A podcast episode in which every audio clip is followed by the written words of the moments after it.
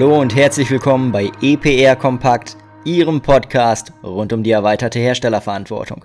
Mein Name ist André Gierke und ich sage Dankeschön fürs Reinhören. So, heute mal wieder ein Quickie, also eine wirklich kurze Episode. Und zwar zum Thema Umsatzbeteiligung für EPR Compliance. Was steckt dahinter? Ähm, immer wieder, und so tatsächlich auch in der letzten Woche, spreche ich mit Kunden, die beispielsweise ihre Produkte aus Deutschland an Weiterverkäufer in Österreich vertreiben. Und in dem Fall gelten gemäß der österreichischen Verordnung dann die Importeure, also die Weiterverkäufer in Österreich, als Hersteller. Heißt, die Importeure müssen die EPR-Pflichten für die Produkte erfüllen. Und das handhaben dann einige in der Form, dass sie sagen, hey, lieber Zulieferer, wir müssen uns ja für eure Produkte um die EPR-Pflichten kümmern. Das machen wir auch, ist gar kein Problem. Aber dafür müsst ihr euch an den Kosten beteiligen. Und für diese Kostenbeteiligung wird oft ein Prozentsatz vom Umsatz angesetzt.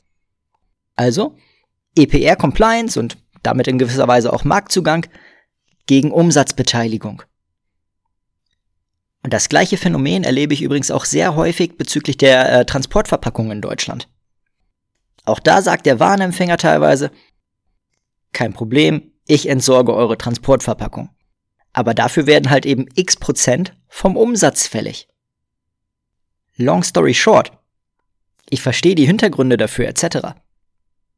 Aber ich würde Ihnen in den allermeisten Fällen von solchen Konstrukten abraten.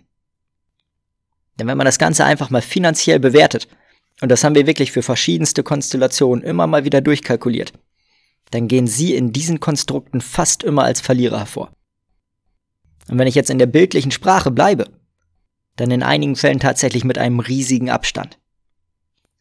Also, schauen Sie mal, ob es auch bei Ihnen entsprechende Konstrukte gibt, und wenn ja, dann bewerten Sie das Ganze einfach mal. Und wenn Sie dann sehen, dass alles fair ist, hey, perfekt, super. Aber wenn das nicht der Fall ist, dann packen Sie es an.